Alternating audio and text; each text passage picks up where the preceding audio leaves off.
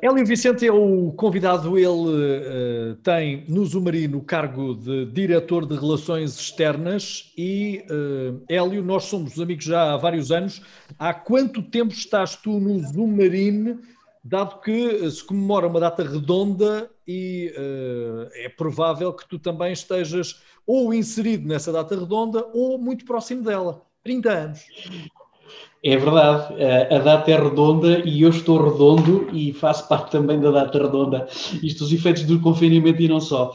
Mas é verdade, o Zumarino faz em agosto deste ano a data bonita de 30 anos.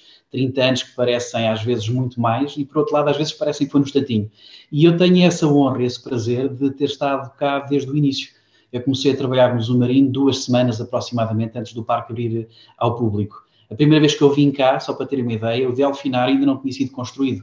Era uh, literalmente um buraco no chão e foi o grande homem por trás do Zumarino, que é o proprietário, o nosso Pedro Lávia, que me fez uma visita guiada e mostrou o início dos inícios. Portanto, eu tenho esse prazer de estar nesta casa desde os primeiros momentos, vi o bebê quase a ser idealizado e certamente vi o nascimento e os primeiros passos. Isso é muito bonito porque nos dá uma perspectiva global deste crescimento daquilo que quase é um ser vivo, não é? Porque o Zumarino, com tantos animais e com tantas histórias, acaba-se por tornar quase um ser vivo também. E eu tenho essa honra, 30 anos, quase desde que eu nasci, porque eu estou com 32, 33 por aí, portanto estou cá desde o meu nascimento. E onde é que te foram buscar? O que é que tu estavas a fazer na altura? Curioso, uh, é curiosa essa pergunta. Eu estava a fazer uma coisa que raramente fazia, ainda raramente faço, que é tomar o pequeno almoço. Uh, estava no meu segundo ano de cinco anos da Universidade do Algarve, Biologia Marinha, e fiz uma coisa que eu faço, isto não é exemplo para ninguém, não deve ser feito, uh, não obstante agora haver esta coisa dos jejuns intermitentes, mas eu fui fazer uma coisa que faço uma vez por mês. Fui tomar um pequeno almoço e, por coincidência, estava na altura um grande amigo meu, Frederico Cardigos, e que diz: opa, olha, anda cá. E sentou-me à mesa com um senhor, uh, que era o Paulão, e não sabia eu que durante o meu pequeno almoço estava a ser entrevistado. E assim foi. Uh, passado duas semanas, recebi um fax a dizer que gostariam que iniciasse funções e eu sem saber que tinha sido entrevistado. E a minha história no Zumarino começa assim, com um pequeno almoço na Universidade do Algarve. Ora, há 30 anos, se o delfinário ainda não existia, o Zumarino era o quê? Era um parque aquático exclusivamente? Não, não existia, e isso é, é, uma das coisas curiosas, foi um dos desafios que o Zumarino e a equipa teve ao longo dos anos, é que até nisso nós fomos pioneiros, modéstia à parte. Mas quando em 1988 o Pedro Lávia chega a Portugal, vindo da América, neste caso do Brasil e da Argentina, ele chega a Portugal e a legislação ainda não previa este tipo de empreendimentos. Ele esteve a trabalhar em Lisboa e depois, em 89, decidiu: vou criar finalmente o meu sonho no Algarve. E o sonho era o Zumarino. Mas não existia esta ideia de um conceito de um parque de diversões. Havia as, as feiras tradicionais, mas não no sentido de um parque, e muito menos um parque que conjugava educação com entretenimento, ciência com cultura, investigação e preservação da natureza. E foi assim que o Zumarino nasceu, um bocadinho tateando o caminho para descobrir, do ponto de vista legal e ambiental, quais seriam os procedimentos mas quando o Zumarino nasceu em 1991, depois de 18 meses de muito trabalho, uh, o projeto nasceu quase assim, uh, para abrir caminho, rasgar estrada, como se costuma dizer.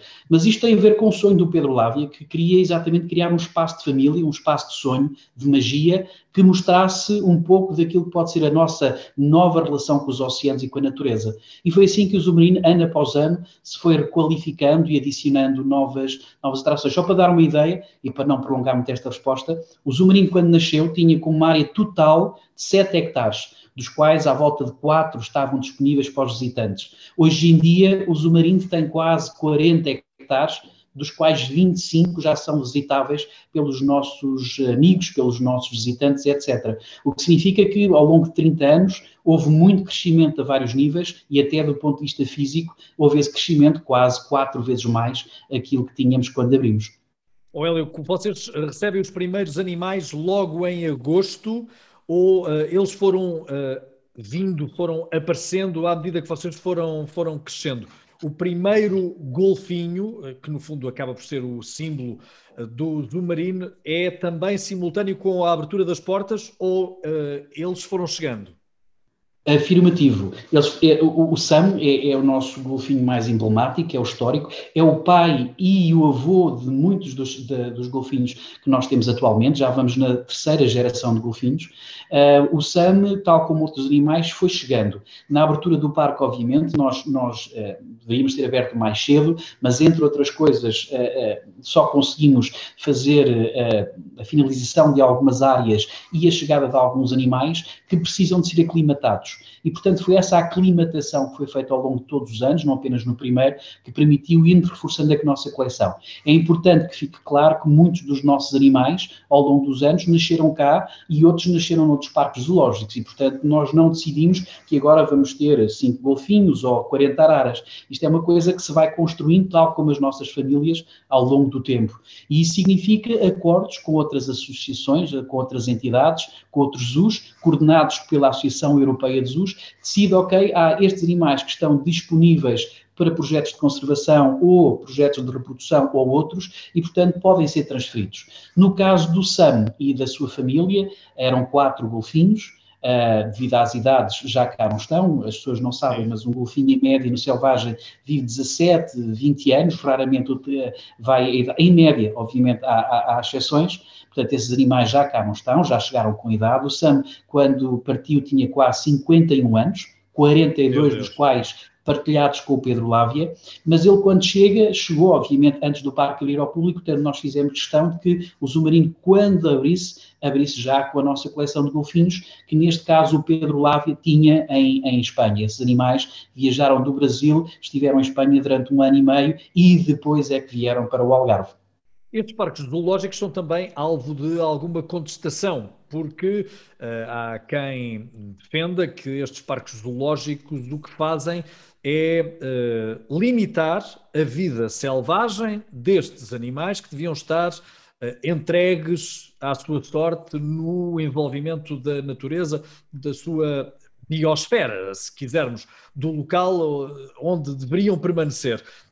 Qual é a argumentação, ou como compreendes tu esta argumentação quando uh, o que vocês fazem tantas vezes é a recolha de animais que ou estão presos nas redes ou que dão à costa e que uh, vocês acabam depois por uh, transformarem o vosso parque aquático num porto de abrigo? Uh, essa é uma belíssima pergunta e eu compreendo perfeitamente muitos desses comentários. Alguns deles eu não compreendo porque alguns deles têm a ver com alguns preconceitos que existem em relação a algum tipo de atividades. Mas é importante ficar já aqui claro que, como tudo na vida, existem bons e maus Jesus. Existem bons e maus restaurantes, bons e maus programas de televisão, Sim. bons e maus carros, boas e más estradas. E nós temos que saber a diferença e não podemos generalizar uh, uh, nada, na verdade seja dita. O mesmo acontece com os jardins zoológicos. Existem bons jardins zoológicos, existem jardins zoológicos que infelizmente ainda não chegaram ao século XXI. Só para dar uma ideia, na Europa, a Associação Europeia de Zoos e Aquários congrega cerca de 600 uh, jardins zoológicos. Só em França existirão mais de 3 mil Uh, em Portugal, já agora por uma ideia, existem 23 parques zoológicos. E como tudo na vida, existem parques que uh, têm uma função muito básica, que é exibir os seus animais e proporcionar uma experiência lúdica aos seus visitantes, mas os parques podem e devem ser muito mais do que isso.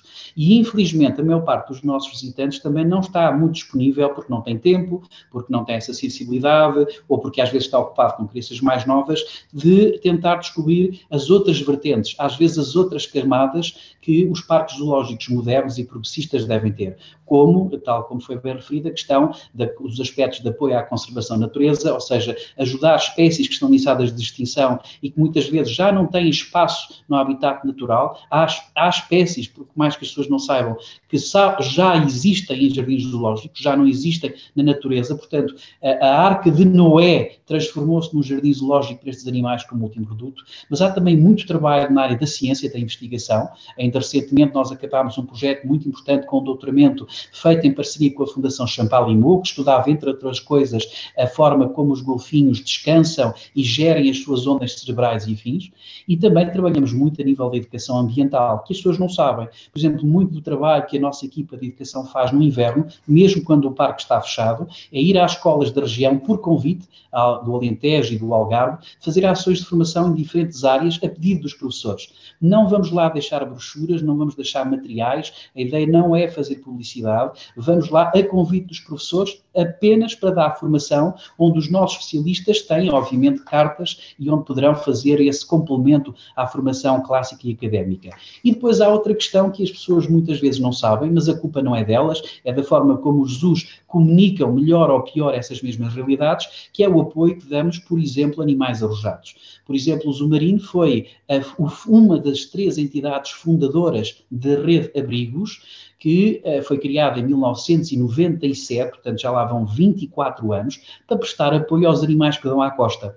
Ainda hoje, o Estado português, isto não é uma queixa, é só uma constatação, não tem um centro de acolhimento para animais marinhos. Portanto, se um golfinho, uma tartaruga, uma foca, eh, uma lontra, que é de rio, não é de mar, ou uns cágados que existem em Portugal precisarem de apoio, têm que ser entidades a promover esse tipo de apoio às instalações. E não existia em Portugal. Portanto, a Rede Abrigos foi criada a, a pedido nosso, em 97, e nós, desde 2002, oficialmente, mas desde 90 1990, ainda não o parque estava aberto, já prestávamos apoio a esses mesmos animais. Hoje em dia temos uma estrutura que se chama Porto de Abrigo, porque obviamente esperámos por uma solução estatal, como não aconteceu, o investimento foi nosso. E eh, esse é, um dos, é uma das histórias bonitas que o Zumarim tem, por exemplo, não somos o único, há outros colegas por todo o mundo que o fazem, que é acolher estes animais que são confiscados em portos, em aeroportos, que são confiscados em marisqueiras, em casa particulares, ou então animais que dão à costa, feridos, doentes, perdidos das mães, uh, emalhados em redes, ou às vezes presos por anzóis e por cabos, e que precisam de uma segunda oportunidade de vida, porque o único azar na vida desses animais foi ter que partilhar o mesmo espaço e o mesmo tempo com esta espécie que é o Homo sapiens, somos todos nós, e que às vezes uh, somos tão irresponsáveis e tão com tanta incúria, não sabemos preservar os habitats destes animais que não têm a culpa a não ser ter que partilhar espaço connosco. Portanto, vocês convivem com os animais que participam ou não em algumas das vossas exibições, mas a tendência será o regresso ao seu habitat natural? Ou vocês têm, têm espécies que têm mesmo de manter para garantir a preservação? Muito boa pergunta. É importante que nós tenhamos muito claro duas coisas. Há animais que pertencem à coleção zoológica, e há animais que não pertencem à coleção zoológica. Vamos começar por aqueles que não pertencem. Os animais que nos são entregues pelo Estado português e os animais que dão à costa são animais que não pertencem nem irão pertencer à coleção do Zumarino. Nós não temos um centro de reabilitação porque queremos fazer, digamos assim, recrutamento zoológico. Essa não é a ideia. A ideia é ajudar a salvar esses animais, reabilitá-los do ponto de vista clínico ou do ponto de vista comportamental e devolvê-los ao selvagem. Quando isso acontece, os animais voltam o mais rapidamente possível para o selvagem. Nós já devolvemos animais no Algarve, já devolvemos animais na Holanda, uh, Inglaterra e já levámos animais para os Estados Unidos. Uh, uma das tartarugas mais ameaçadas do mundo, talvez a mais ameaçada, a tartaruga de Kemp, e nós tivemos cá uma que levámos para a Flórida em colaboração com a TAP, que ofereceu o transporte. Esses são os animais que não pertencem à nossa coleção zoológica e não ficam connosco de forma alguma por uma questão de princípio, por uma questão ética.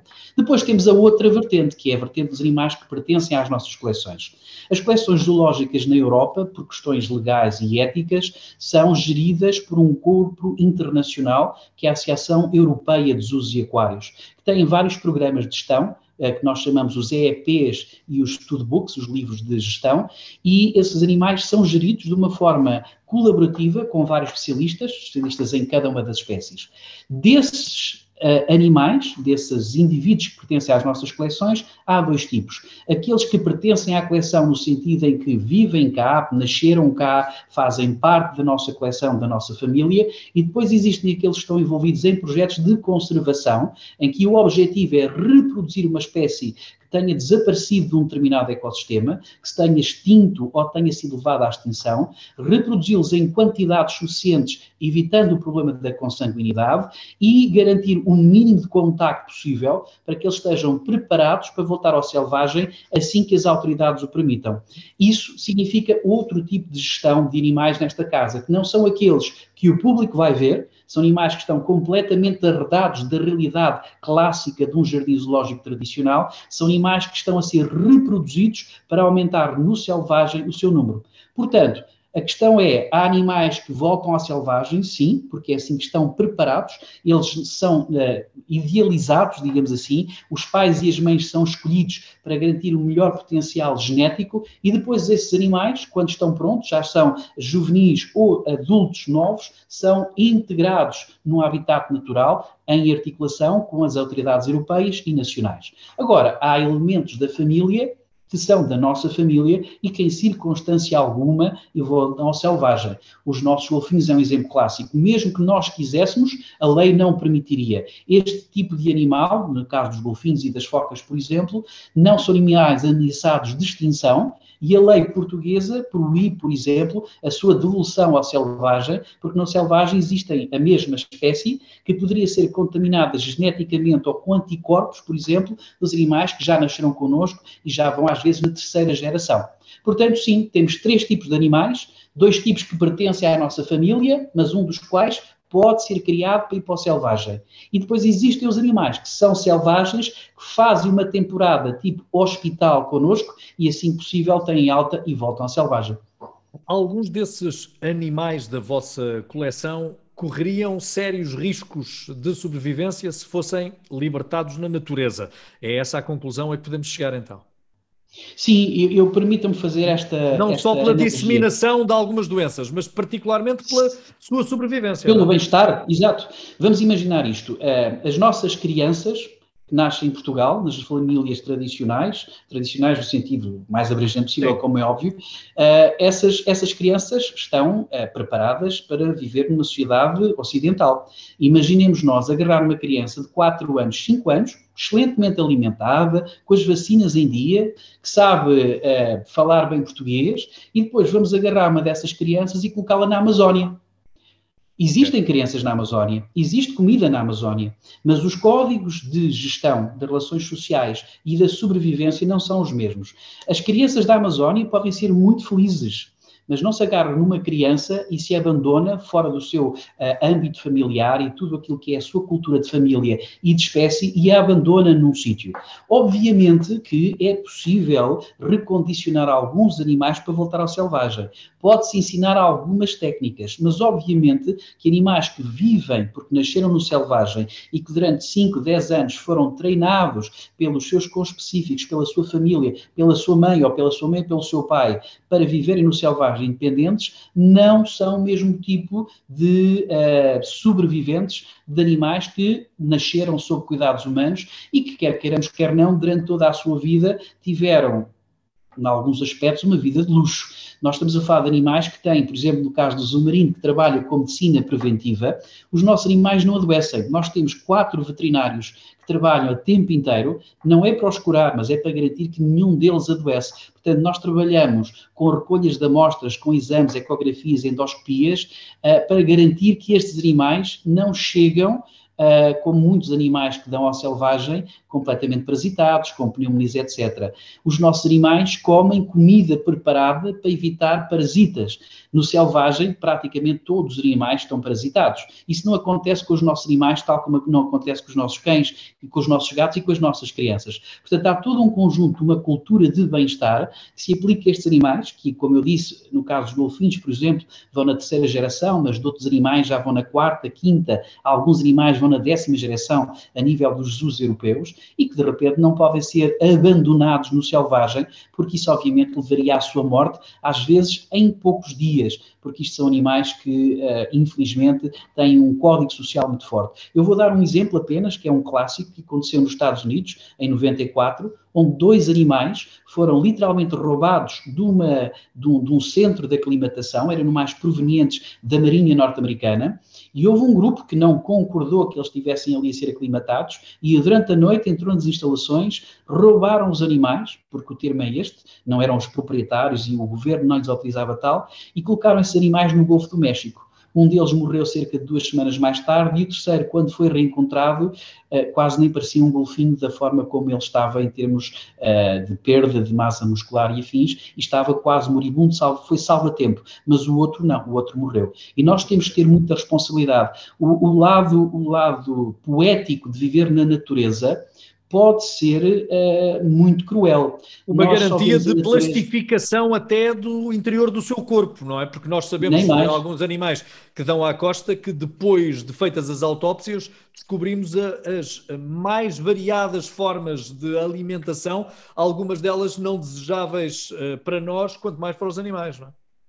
Sim, isso é um problema que nós, nós os dois trabalhamos na área da comunicação de formas diferentes e sem, sem, sem, sem um querer comparar um dos grandes comunicadores de Portugal, mas nós trabalhamos na área da comunicação e uma das coisas que nós uh, falhamos, acho eu, é explicar que a natureza é selvagem. O termo selvagem não pode ser atribuído de ânimo leve. Mas não nos esqueçamos que no, no, no selvagem, uh, uh, todos os dias, milhões de animais têm que morrer para que milhões de animais possam sobreviver. Esta questão da cadeia alimentar é, é, é muito clássica, mas nós estamos dissociados disso nas sociedades ocidentais. No, no selvagem, todos os dias morrem milhões de animais, mas não morrem por tubarões, morrem às vezes por pequenas parasitas que nos vão literalmente comendo por dentro. Este aqui é o nós majestático, naturalmente. Mas muitos golfinhos, muitas baleias, focas, tartarugas marinhas, quando nos chegam, estão literalmente a ser devorados por dentro por parasitas. Há muitos animais que dão à costa, por exemplo, há muito o mito das baleias e dos golfinhos que dão à costa porque suicidaram. As pessoas não sabem, bom, os golfinhos não suicidam, mas muitos deles deram à costa porque o seu ouvido interno, que é um órgão fundamental para a sua navegação e, entre outras coisas, para utilizarem, por exemplo, no caso dos golfinhos, o biosonar, o ouvido interno está completamente atulhado, se me permitem a expressão, de parasitas internos, de vermes. E quando falamos disto, falamos também do coração. Nós sabemos que existem muitos tipos de parasitas que afetam o coração e quem tem cães em casa sabe disso. O mesmo acontece com focas, golfinhos, etc. Muitas vezes o coração está a ser comido por parasitas, os intestinos, os pulmões, etc. Isto são os internos, também há os externos. A natureza é cruel. São todos os animais que fazem parte de uma cadeia trófica. E por isso é que às vezes as pessoas ficam muito chocadas quando os biólogos dizem este golfinho que deu à costa morreu, mas deve ficar na costa se não houver um problema de saúde pública, porque esse cadáver vai servir de alimento para milhões de outros micro-organismos ou outros organismos não sejam tão micros quanto isso, e a cadeia trófica está a funcionar. A morte do animal pode ser a sobrevivência de muitos outros. E, portanto, sim, nós temos que pensar que nós, humanos, não podemos glorificar a natureza da forma em como nós a encontramos, que é em documentários que passam nas televisões ao meio-dia uh, do sábado e do domingo. Essa é a natureza poética, romântica, onde nós não vemos as histórias daqueles que morrem. Nós não vemos, a mesmo em Portugal, aqueles, aquelas aves que todos os dias morrem. De vez em quando ficamos espantados porque vemos um pássaro caído na rua que morreu. Mas isso é, é, é o extraordinário, é alguém ter encontrado o cadáver, porque todos os dias morrem milhares de aves uh, uh, por idades, mas principalmente por parasitas e por predadores. Mas essa Hélio, realidade então está é um afastada erro... de nós.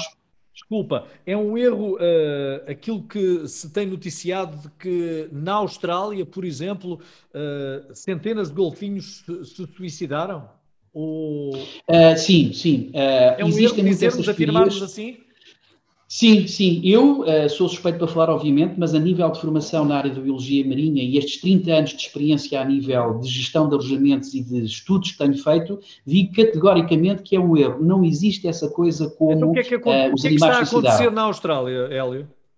Na Austrália acontece uma conjugação de fatores, na, análise que eu faço. Uh, obviamente que estamos a generalizar, portanto, nem todos os eventos são os mesmos, mas na maior parte das vezes é uma coisa muito simples. Estes grupos são grupos sociais. Nem todas as baleias, nem todos os golfinhos têm uma vida social. Em muitos casos, a base da estrutura social é a mãe e a cria. E os outros animais podem se juntar naquilo que nós chamamos os grupos de fusão e fisão. Portanto, normalmente são grupos pouco gregários, com exceção de algumas espécies que formam regimes, grupos matriarcais em que uma fêmea é acompanhada pelas suas descendentes, normalmente sempre do sexo feminino, portanto, as suas filhas, as suas primas, as suas irmãs, etc., liderados sempre por uma matriarca. Os machos, quando entram no desmame, são afastados do grupo para evitar problemas de consanguinidade. Portanto, na tradição dos golfinhos e das baleias, em muitos casos, há um líder, que normalmente é a fêmea mais velha, e mais possante, e o. E o que acontece é, nas deslocações, sejam elas de migração, de alimentação ou descanso, os animais tendem a, a, a gerir, a gerir, não, a seguir o seu líder, a tal fêmea. E o que acontece muitas vezes é que há erros de navegação às vezes, em, na, naquelas zonas que nós temos vindo, Austrália, Tasmânia e afins, uh, nós vemos que a, a, configuração, o perfil das zonas costeiras é muito lento. Não é como acontece, por exemplo, em Portugal, onde que a poucos metros da linha de maré, da linha de praia onde nós estamos, já existem 10, 15, 20 metros de profundidade. Em alguns locais existem centenas de metros em que a profundidade vai aumentando muito lentamente e, portanto, pode-se fazer um quilómetro em que a profundidade média são 2, 3 3 metros. Mas o que acontece é, se a maré baixa e se esse grupo estiver a passar, esse grupo fica preso durante a maré.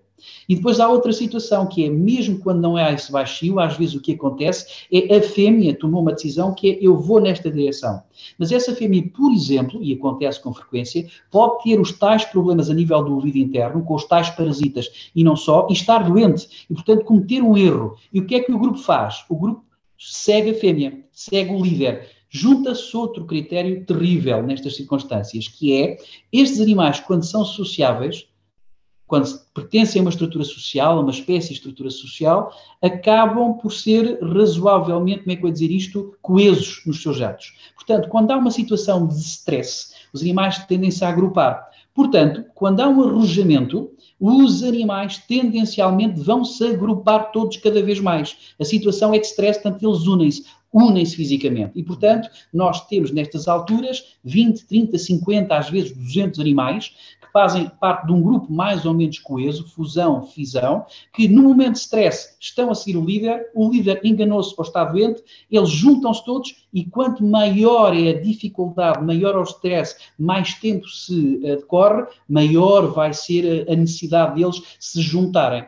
Conclusão, torna-se um problema dentro de um problema.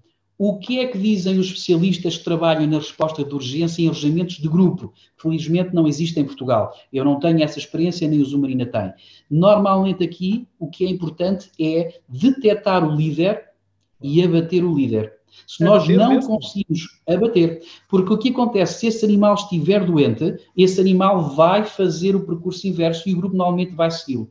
Portanto, há às vezes o que se faz lá fora, e se as pessoas virem nos noticiários, veem que muitas vezes esses animais estão marcados com números, Estão marcados com números que é para se identificar cada um e se tentar perceber se já há alguma intervenção clínica, se já foram tratados, se já receberam alguma medicação de emergência, antibióticos também, por exemplo, mas também para tentar identificar o líder, porque às vezes a solução, por muito dramática que possa parecer, é eliminar o líder do grupo para que os outros todos percebam, ok, já não estamos aqui a fazer nada, já não é o abandono do líder, porque ele já cá não está, claro. vamos continuar o nosso percurso. Portanto, às vezes, para salvar 50 ou 200 vidas, há que procurar a vida do líder e reduzir o grupo em um elemento para salvar todos os outros. É uma situação dramática, muitas vezes é impossível, numa situação de stress, identificar esse líder, mas é uma das propostas que existe em emergência para lidar com situações de arrojamentos. Mas não é uma situação de suicídio, não.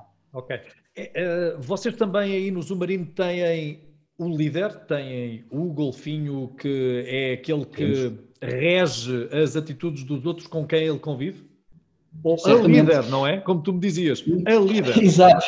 Nós, neste caso, temos mais do que um líder, porque, embora as pessoas não, a maior parte dos nossos visitantes não tenha essa noção, nós temos três grupos de golfinhos no Zumarino e esses grupos estão, eh, embora sejam uma família, eles não estão juntos.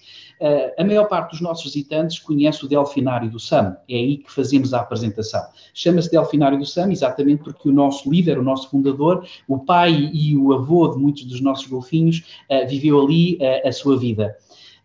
nesse grupo, esse é o grupo matriarcal, é ali que estão as fêmeas e estão as suas crias até serem desmamadas. As crias fêmeas permanecem nesse delfinário do SAM. Os machos fazem aquilo que acontecia no selvagem, que é vão para um grupo de solteirões. No selvagem, muitas espécies de golfinho, incluindo esta, assim que são desmamados, juntam-se em grupos.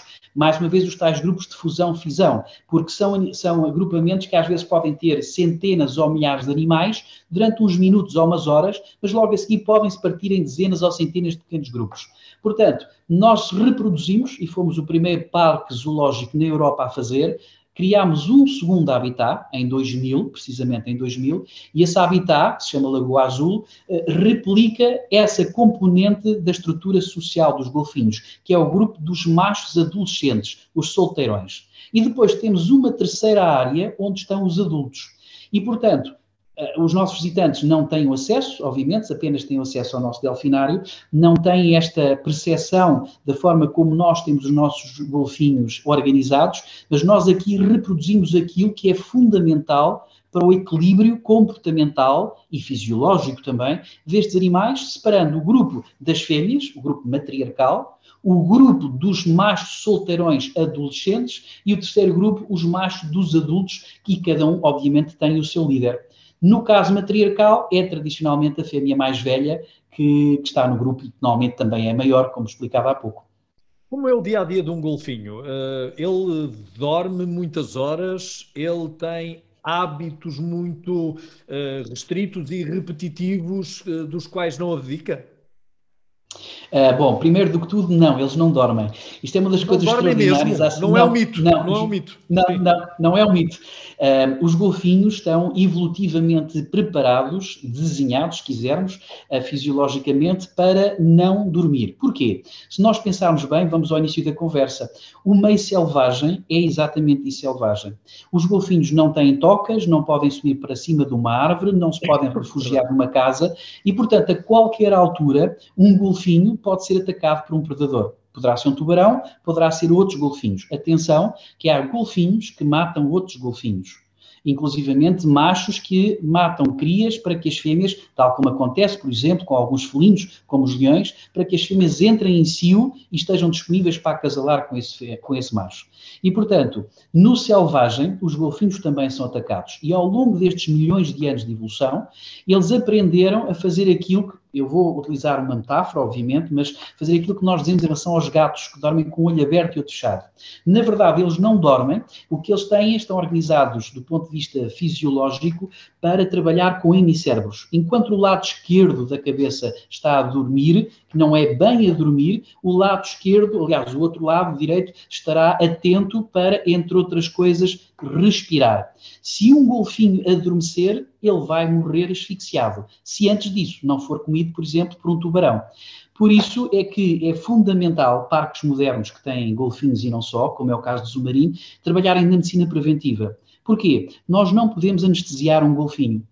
Nós não podemos uh, uh, uh, dopar um golfinho, nós não podemos dar-lhe um anestésico que o ponha a dormir ou um medicamento que o ponha de tal forma uh, descontraído, digamos assim, que faça com que isso interrompa ou perturbe a sua capacidade respiratória. Se um golfinho fosse anestesiado, esse golfinho morria asfixiado. Portanto, nós trabalhamos muito com a medicina preventiva, precisamente para garantir que estes animais, se por qualquer motivo desenvolverem uma patologia qualquer, essa patologia é detectada o mais rapidamente possível e é combatida de forma que esse animal não entre num estado mais grave desse problema e que possa precisar de uh, intervenções clínicas, médico-veterinárias mais robustas que exigissem, por exemplo, uma intervenção em que o animal tivesse de ser anestesiado porque se isso acontecer, nós temos um problema muito grave. Depois há outra questão que é, eh, se nós operássemos um golfinho, mesmo que ele pudesse ser anestesiado dessa forma clássica, como nós conhecemos Sim. com os animais, tecnologicamente poderia ser possível, mas é muito difícil. Imaginemos que nós operávamos um golfinho e depois cozíamos o golfinho como? E pulávamos dentro d'água como? A, a cama, não existem camas para golfinhos, portanto, esse animal teria que sempre voltar dentro d'água. Portanto, nós não podemos fazer um corte com essa leviandade, imaginemos com uma operação, e depois cozê-lo e voltar a pôr dentro d'água, que nós sabemos é um meio muito propício para contaminações com vírus e bactérias. Portanto, é um desafio tremendo e nós temos que uh, ter esse cuidado na medicina preventiva. Por isso, uh, uma das coisas que nós fazemos para evitar a rotina dos golfinhos é precisamente enriquecimento ambiental e um trabalho na medicina preventiva, fazendo com que estes animais participem de uma forma muito positiva em tudo aquilo que os nossos médicos veterinários, em tudo aquilo que os nossos biólogos, investigadores e afins necessitem. Por exemplo, precisamos de fazer uma recolha de sangue, nós não imobilizamos o golfinho, nós treinamos o golfinho para ele apresentar-nos a barbatana caudal e colhermos sangue. E quando digo sangue, digo fezes, urina, sêmen, uma ecografia, uma endoscopia, uma escovagem de dentes, uma pesagem, Portanto, há mais de 70 comportamentos voluntários que nós vamos treinando ao longo de todo um ano para garantir, ponto um, que os animais estão preparados para colaborar voluntariamente com as equipas técnicas, sem stress, sem imobilização, sem contenção física ou química e, ao mesmo tempo, eles estão envolvidos em programas de enriquecimento ambiental, alguns programas pedagógicos, algumas apresentações. Um dia clássico de um golfinho no submarino poderá implicar 10 a 20 minutos diários de treinos, espalhados em duas ou três sessões, uma, duas ou três apresentações, um evento didático e o resto do tempo é, por mais que isto possa parecer uh, uma tentativa de criar inveja a alguém, uh, mas a verdade é que é brincar, a brincar com os nossos cuidadores. Os nossos técnicos de bem-estar, que trabalham com os golfinhos e com as focas, etc., são literalmente pagos para estarem dentro d'água a brincar com golfinhos uma boa parte do seu dia. A parte, a parte menos boa é que isto acontece no verão, quando é muito agradável estar dentro d'água, mas também acontece no inverno. Portanto, uh, isso é uma parte que os nossos visitantes e amigos não conhecem, mas os nossos técnicos passam no dia 25 de dezembro, no dia 1 de janeiro, no dia 3 de janeiro, que estão 4 graus lá fora e a água pode estar a 8, 10, 12 graus, e eles estão dentro da água e faz parte do seu job description, se me permite o termo inglês, da sua descrição de funções, estar dentro da água a brincar com as crianças, da mesma forma, crianças, desculpem, com os golfinhos, é da mesma forma como nós fazemos com as crianças, mas é, mas é isso, tal como nós em nossa casa fazemos com os nossos filhos, sobrinhos, netos e fins, e que os nossos professores e educadores fazem com as crianças que tomam conta durante o dia, há que passar tempo com essas crianças, há que criar um ambiente positivo, e isso nós fazemos também com os nossos golfinhos, com as nossas focas, com os nossos animais. É importante haver uma coisa, tal como as crianças humanas, tem que haver previsibilidade para dar segurança, mas não pode haver rotina porque a rotina leva a aborrecimento e pode levar a stress. Era Portanto, o que eu é ia perguntar a seguir, é como é que uh, um golfinho vive tantos anos num espaço confinado e não se estressa e não começa a estar uh, saturado das mesmas atividades? Era isso que queria saber também. Eu, eu, eu, eu não gosto muito de comparar golfinhos com humanos, porque na verdade eles são muito diferentes, mesmo muito diferentes a vários níveis. Embora sejam mamíferos como nós, mas é um bocadinho aquilo que acontece cada vez mais nas sociedades ocidentais. Não é uma questão de tamanho do espaço, é uma questão de diversidade e dos estímulos no espaço. E eu vou dar um exemplo clássico que eu acho que toda a gente se vai identificar. Quem tem adolescentes em casa, ou já os teve, ou já foi adolescente, sabe que se nós permitirmos, muitos adolescentes passam horas ou dias seguidos fechados no seu quarto. Porquê? Porque o seu quarto hoje em dia tem tantos estímulos, muitos deles digitais, naturalmente, através dos computadores e das redes sociais. E, portanto, os adolescentes hoje em dia, por motivos vários, passam muito mais tempo em casa do que na rua. A nossa geração passou muito mais tempo na rua do que hoje em dia, os jovens fazem, mas também a verdade é esta: muitos jovens, tendo a oportunidade de estar na rua, agora é ao contrário, são os pais a querer empurrá-los porque eles querem estar no seu espaço porque os estímulos que eles lá têm são suficientemente válidos para eles estarem entretidos dias, horas, semanas, meses. O mesmo se passa com os animais que vivem. Uh, existem cães que vivem em apartamentos e gatos e outros animais que têm uma vida não tão simpática, mas animais de mesma raça podem ter uma vida extraordinariamente estimulante, consoante a forma como são tratados pelos seus tutores. É o mesmo que acontece com os jardins lógicos modernos. E eu volto a repetir que é importante que nós não nos esquecemos, como tudo na vida, existem os bons e os maus zoos. Claro. E, portanto, nós não podemos generalizar. Mas um zoo moderno, um zoo progressista, tem que garantir que o estímulo uh, físico e o estímulo intelectual, o estímulo cognitivo que são dados aos animais que estão sob os nossos cuidados, estão sincronizados com as necessidades da espécie e do indivíduo. Porque, tal como as crianças, há crianças que jogam, gostam de futebol, outras não gostam de futebol. Há crianças que gostam de um certo tipo de comida, outros não gostam. E, portanto, isso acontece também com os nossos indivíduos. Há golfinhos que gostam de certo tipo de jogos e outros não gostam. Uns são mais tímidos do que outros, tal como acontece com cães e com gatos. A minha cadela, se pudesse, não fazia mais nada de correr horas seguidas atrás de uma bola ou de um pau que eu lhe mande. Há outros cães que não gostam disso e preferem outro tipo de atividades. Portanto, é importante conhecer cada um dos nossos indivíduos, cada um dos membros da nossa família zoológica não humana, para adaptar a cada um deles aquilo que são o nível de atividades. Uma fêmea que está grávida tem uma alimentação diferente de uma fêmea que está em amamentação. Uma cria de 3 anos, seja ela foca ou golfinho, tem atividades diferentes do que uma cria de 6 anos, e assim sucessivamente. Portanto, é um ajuste da mesma forma como nós em nossa casa ajustamos as, as atividades dos nossos séniores, das nossas crianças, dos nossos jovens e nós próprios à realidade, à expectativa de cada um.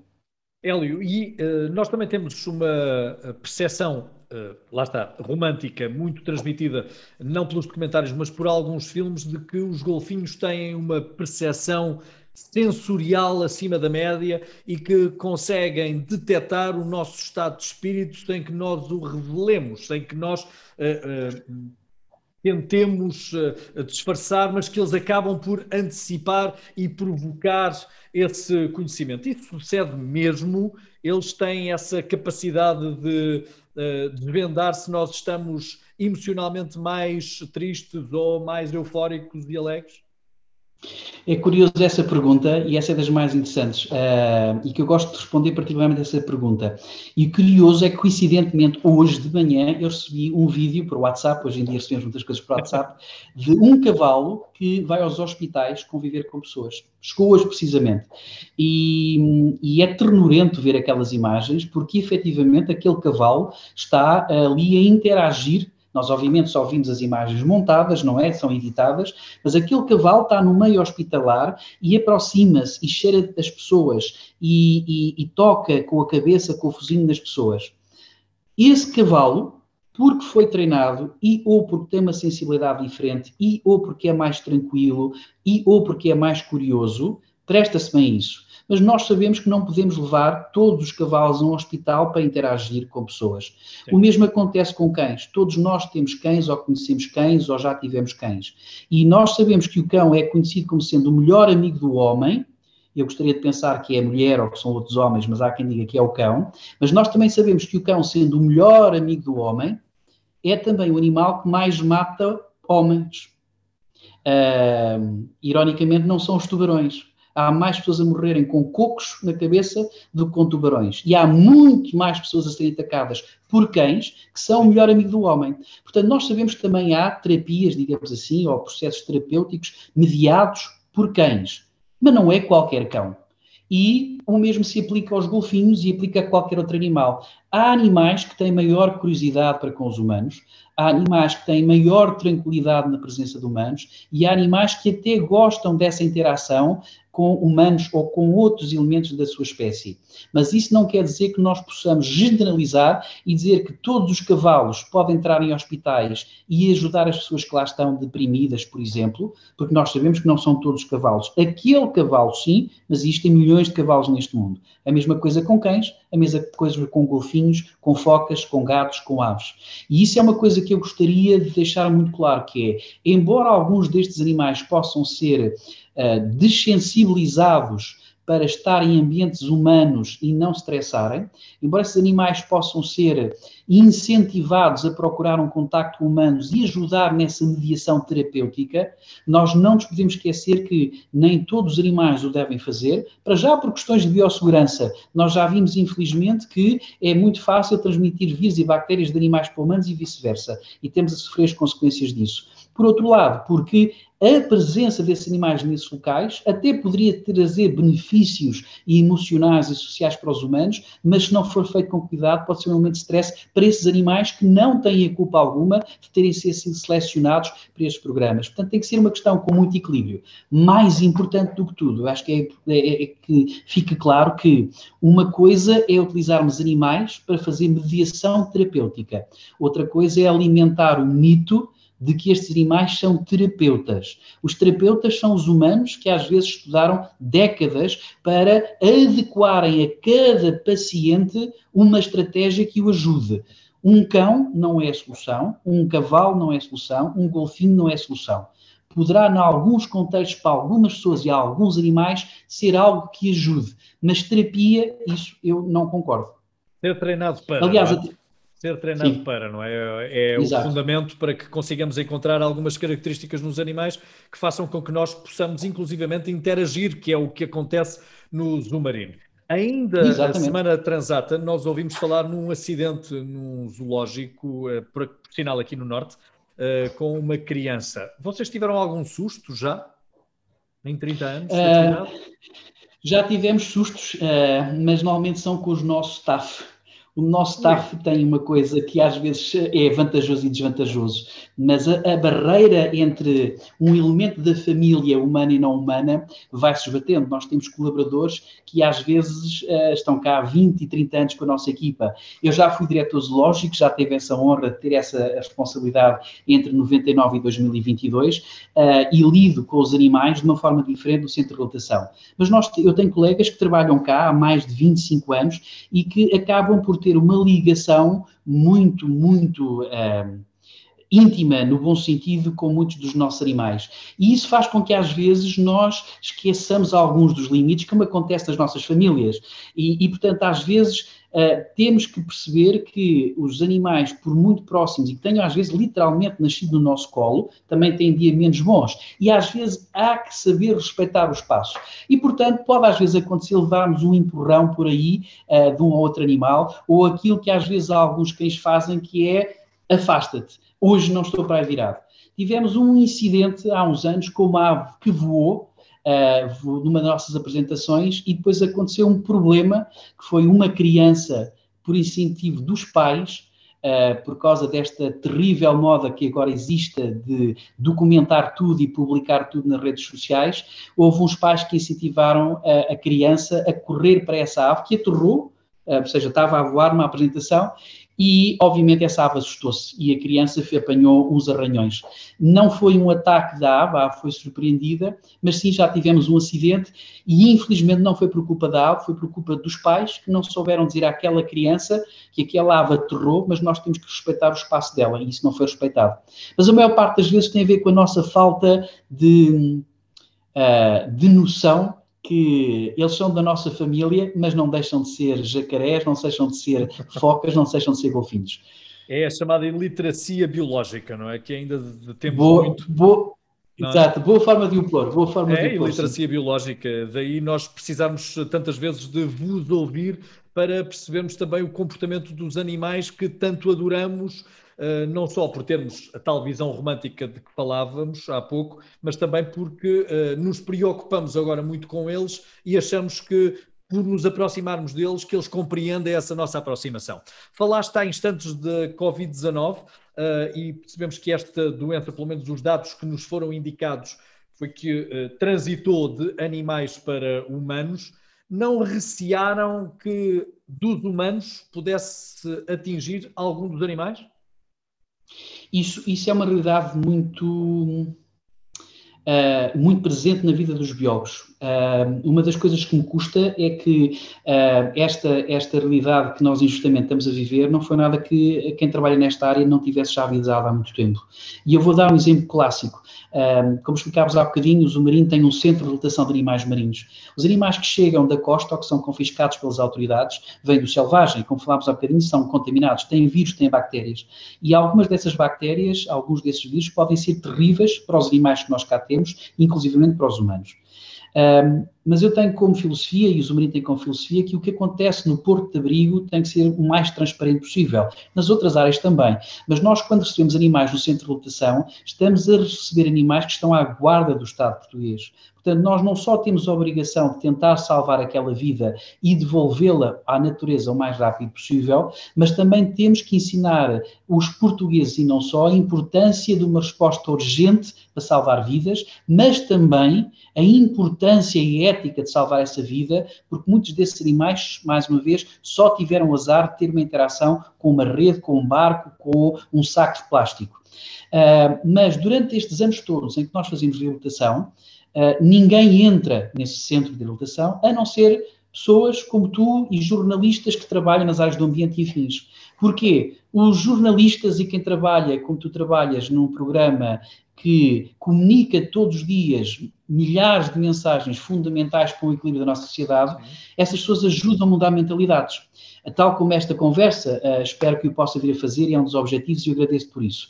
Mas, quando alguém da comunicação social, que são as únicas pessoas que estão autorizadas, mediante certas regras, a entrar no centro de votação, fazem, desde sempre o fizeram com uma touca, uma bata médica luvas, em alguns casos, e uns sapatos de plástico também.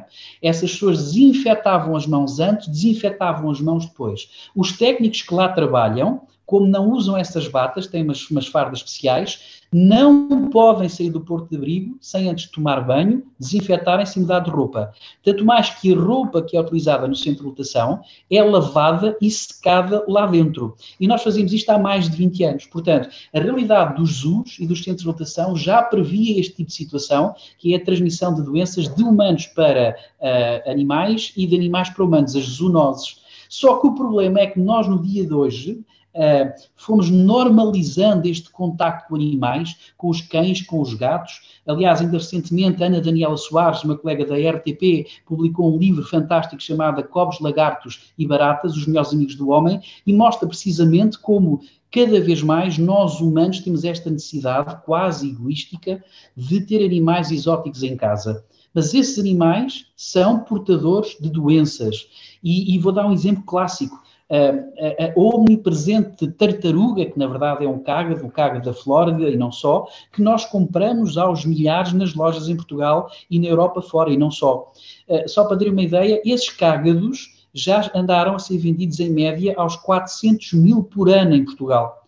Os cágados verdes, que nós vimos naquelas ilhas artificiais. Esses cágados são uma das principais, se não a principal forma de contaminação em Portugal em crianças de salmonelas. Os cágados são portadores de salmonelas. Muitas aves também o são. E eu estou a dar o exemplo das salmonelas, poderia dar outros exemplos, como por exemplo o mau rubro, que causa problemas a nível cutâneo e não só, quando é a forma uh, crónica da doença. Mas esses, essas salmonelas que estão presentes uh, uh, no, no organismo dos cágados levam todos os anos muitas crianças ao hospital, crianças e às vezes adultos, mas é mais fácil com as crianças, obviamente, por contaminação por salmonela. E tem a ver com cágados. E essa é uma realidade que os biólogos, não é apenas em Portugal, e não são apenas os biólogos e jardins zoológicos, e muito menos no submarino, mas também que andamos a alertar há muito tempo. Por exemplo, uma coisa que nós temos imenso cuidado quando chamam com o animal que está na praia, um golfinho, uma foca, uma tartaruga, é não se toca nesse animal, a não ser que tenha sido absolutamente necessário e com regras de segurança ou de biossegurança que a nossa equipa dá ao telefone até lá chegar. Uh, mas, por exemplo, é uma coisa que me choca a mim, e o termo pode ser um bocado brusco, mas choca-me ver cada vez mais nas redes sociais pessoas que tiram fotografias com cadáveres de animais na praia e muitas vezes sentando crianças e bebés ao lado ou em cima de um golfinho. Já vi com vivos e com mortos. Com vivos há um risco imediato, porque o animal assustado, com medo, estressado, pode ter uma reação mais brusca e aleijar. Mas não nos esqueçamos que os vivos e os mortos têm vírus e têm bactérias. Mas é muito comum vermos pessoas a tirar fotografias a elas próprias e a crianças literalmente em contacto com um cadáver que deu à costa e que nós nem sabemos porque é que deu à costa. E esta quase leviandade com que nós nos expomos a vírus e a bactérias e outros agentes é uma coisa que, uh, mais tarde ou mais cedo, uh, levará a doenças ou do indivíduo, ou de uma família, ou às vezes de uma população, ou às vezes de uma região. Há uma diferença entre uma doença e uma epidemia e uma doença e uma pandemia. Portanto, é só uma questão de escala, mas começa sempre por uma pessoa que está em contacto indevidamente, sem as devidas precauções, com vírus e bactérias. O Zumarino há muitos, muitos, muitos anos, desde que nascemos temos esse cuidado, e o centro de lotação, que é aquilo que mais facilmente as pessoas nos últimos anos têm visto na televisão, sempre teve esse cuidado. Luvas, toucas, batas e umas pequenas proteções para o calçado e gel. O gel e os vaporizadores é uma coisa que nós utilizamos há mais de 20 anos e não precisávamos do Covid, infelizmente, para ter essa lição. Vamos ao pragmatismo dos números que muitas vezes levam a que uh, nós tenhamos que limitar os nossos sonhos e uh, também reestruturar uh, os nossos propósitos. O Zumarino passou por dificuldades, ainda está a passar por dificuldades por causa da Covid-19? Tem apoios governamentais? Tem apoios da União Europeia? Eu acho que todas as empresas, de uma forma ou de outra, estão a sofrer com isto. Nem vamos falar só pela questão daquilo que às vezes é o adiar do sonho. O Zumarino é, é, é mais do que uma empresa, é uma entidade que uh, cria sonhos. Uh, todos os dias nós criamos para os nossos visitantes um dia de Natal. Uh, e, portanto, começa por esta angústia, que é todas estas limitações que dificultam uh, o Zumarino cumprir a sua função mais nobre, que é acolher quem quer vir divertir-se, viver bons momentos em família, aprender sobre animais, aprender sobre conservação da natureza. Depois, obviamente, a questão empresarial mais técnica. Sim, todas as empresas têm dificuldades, exceção são algumas que uh, estão ativamente envolvidas na produção de equipamentos e materiais e substâncias para nos ajudar nesta luta tão ingrata. E depois, obviamente, há esta questão dramática que é as empresas do Algarve e, em particular, as da animação turística. Uh, tecnicamente, uh, uh, o Submarino é uma empresa de animação turística e nós estamos limitados em termos de operacionalidade e estamos limitados em termos de sazonalidade. A maior parte das pessoas que vêm ao Algarve conhece o Algarve em julho e agosto, quando o Algarve está cheio de energia, está cheio de força, está cheio de calor e está cheio de pessoas. Mas a maior parte das pessoas não conhece o Algarve em outubro, em novembro, em fevereiro, quando literalmente o Algarve é tão ou mais bonito e não há pessoas cá. E uh, o Zumarino é um exemplo clássico de uma empresa que tem que trabalhar desesperadamente durante o, o verão para poder sobreviver ao inverno. Nós somos o exemplo operativo da fábula da cigarra e da formiga. Nós somos a formiga. E o que está a acontecer foi uh, um travão tremendo, não só dos nossos sonhos, mas também da nossa capacidade financeira para resistir aos invernos e aos verões. Nós vivemos seis meses fechados e uh, a verdade é que, na verdade, estamos quase há 18 meses fechados e há o risco de termos mais 12 meses muito diferentes pela frente. Uh, os apoios do Estado são os tradicionais, todos nós vemos todos os dias na televisão e nos jornais, é. são os apoios ao layoff, etc. Agora, não existe uh, apoio financeiro direto para o setor da animação turística, não existe um apoio direto para o setor dos jardins zoológicos e para os programas de conservação da natureza que são vitais, e não existe apoios para a sazonalidade do Algarve porque a verdade é esta: os apoios que estão desenhados, e ainda bem que existem, mas não estão desenhados para a realidade económica e social que é muito especial no Algarve. Os algarvios e as empresas que cá estão têm que trabalhar, às vezes, durante 12 semanas ao ano para conseguir aguentar as outras uh, restantes semanas para fazer 52. E, portanto, sim, é, é necessário repensar os apoios que podem dar ao tecido empresarial e aos projetos ambientais, porque, infelizmente, não é Portugal, é o mundo em geral. Os projetos de conservação da natureza e de educação para a sustentabilidade não são considerados vitais e, portanto, não há financiamento para continuar estes projetos nestes, nestas, nestas fases. Mas não nos esqueçamos, os jardins zoológicos não fecham. Os jardins zoológicos não, não fecham nem sequer no dia 1 de janeiro, nem no dia 25 de dezembro. Nós trabalhamos 24 horas por dia, mesmo quando não há visitantes e uh, estando o Zumarino fechado seis meses ao ano, as atividades essenciais, as mais bonitas, as mais nobres, que é o bem-estar dos animais, os projetos de conservação da natureza, a educação para a sustentabilidade, continuam a funcionar. Por exemplo, nós ainda não estamos abertos, vamos abrir se tudo correr bem a 19 de maio, mas os nossos educadores, durante o inverno todo, continuaram a ir às escolas do Algarve e às escolas do Alentejo. É um projeto chamado Educar, e Educar porque vamos num carro elétrico e é educação para a sustentabilidade, e fazem isso mesmo com o parque fechado, e fazemos isso de uma forma graciosa, não há custos financeiros, somos nós que oferecemos esse serviço. E isso continua a funcionar, e para essas dinâmicas não há apoios. Obviamente que nós já sabíamos disso, nós sabemos que vivemos em Portugal e Portugal tem que ter outras prioridades. Não é uma queixa, mas é uma constatação que os apoios que existem para o tecido empresarial português são muito bem-vindos, mas para o setor da animação turística ainda não são suficientes e para as empresas algarvias muito menos, porque nós não trabalhamos, nós não faturamos 12 meses ao ano, nós trabalhamos muitas vezes, na maior parte dos casos, poucas semanas por ano, às vezes nem sequer chega a 3 meses por ano. E isso é um desafio tremendo. Hélio, quais são as características que um qualquer cidadão que concorra a um trabalho uh, no submarino tem de ter para poder ser admitido, uh, retirando as valências académicas?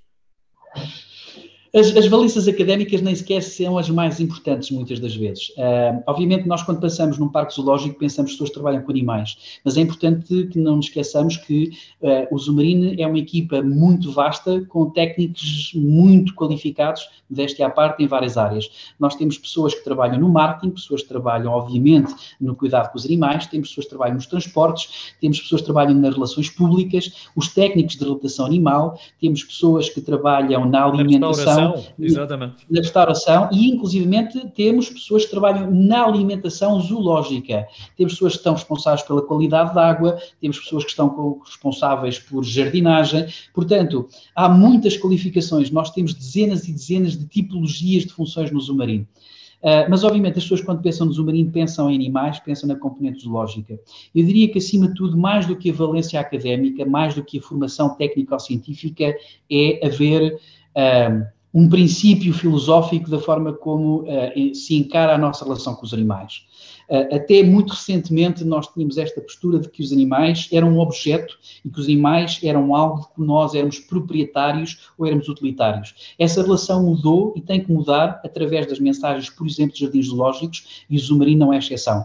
A nossa relação com os animais cada vez mais tem que ser uma relação de parceria, não necessariamente no sentido que são nossos animais e que nós temos uma relação com eles como temos com outros humanos, não é. Nós temos outras responsabilidades para com os animais, que muitas vezes são sencientes, mas outras vezes nem por isso. Mas, acima de tudo, eu diria que tem que haver esta forma de encarar a relação com os animais, não de uma forma utilitária, não de uma forma de domínio, mas de cooperação.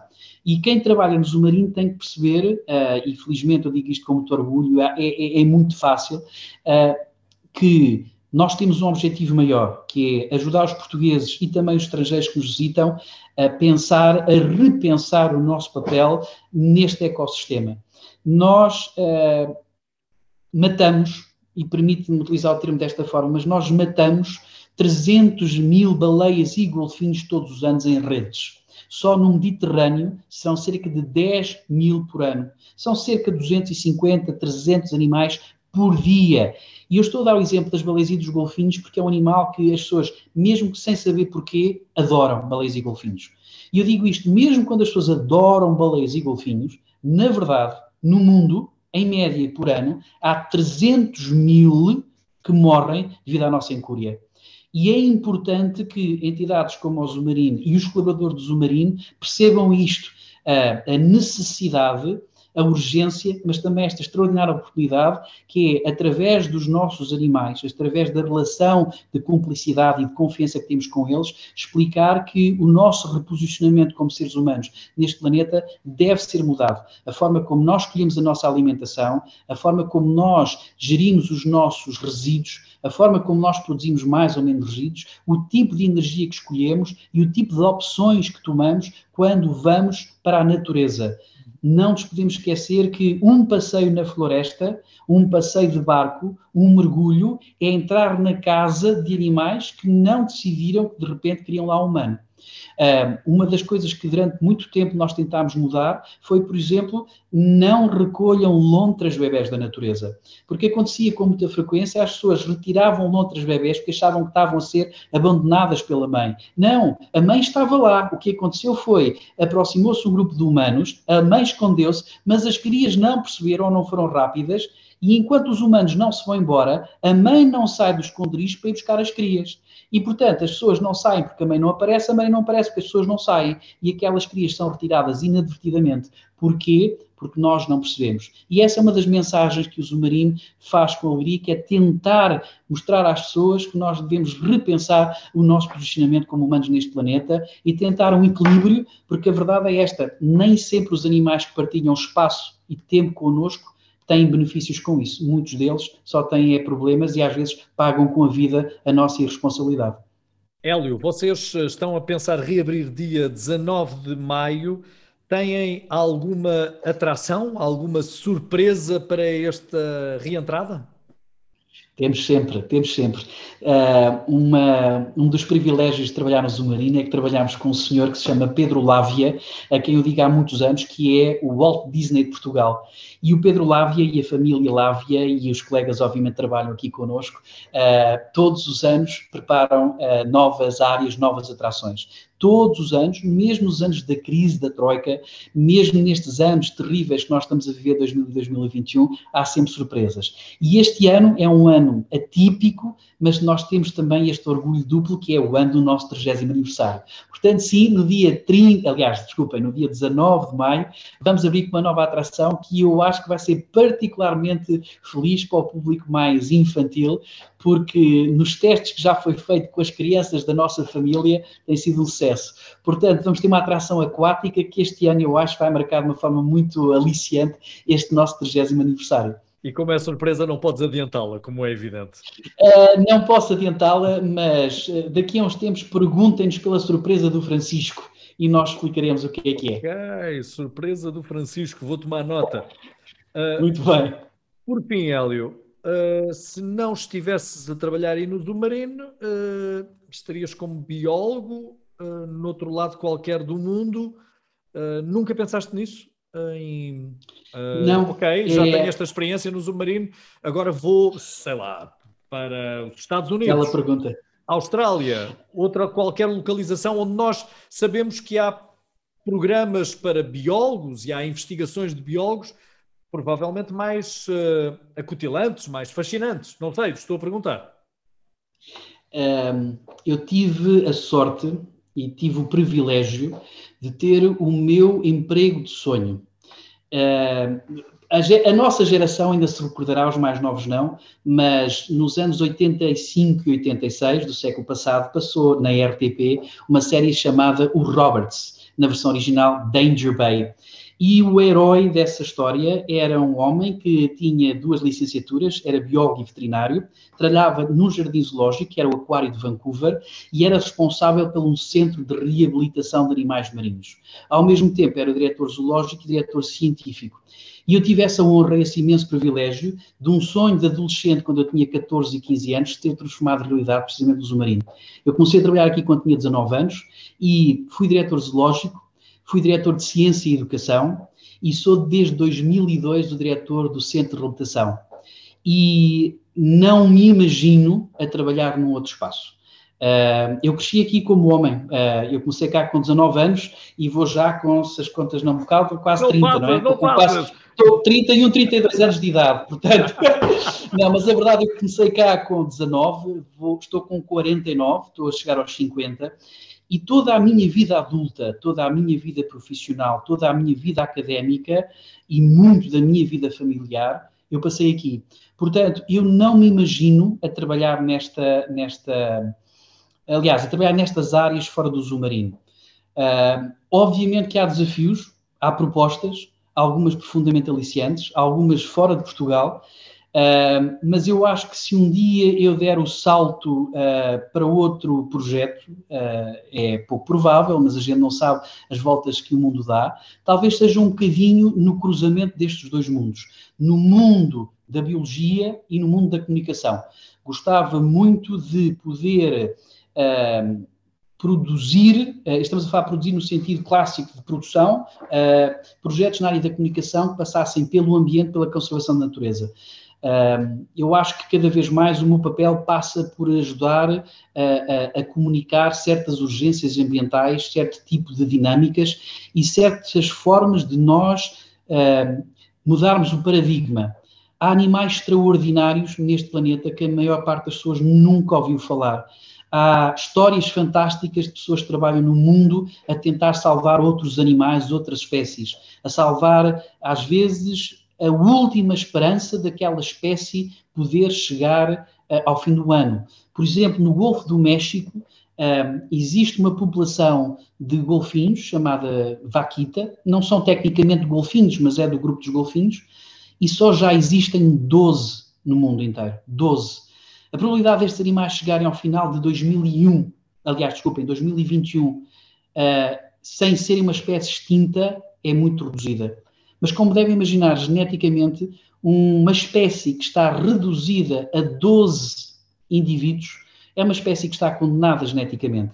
E eu acho que há, há, há urgência cada vez mais de continuar a, a, contar essas histórias.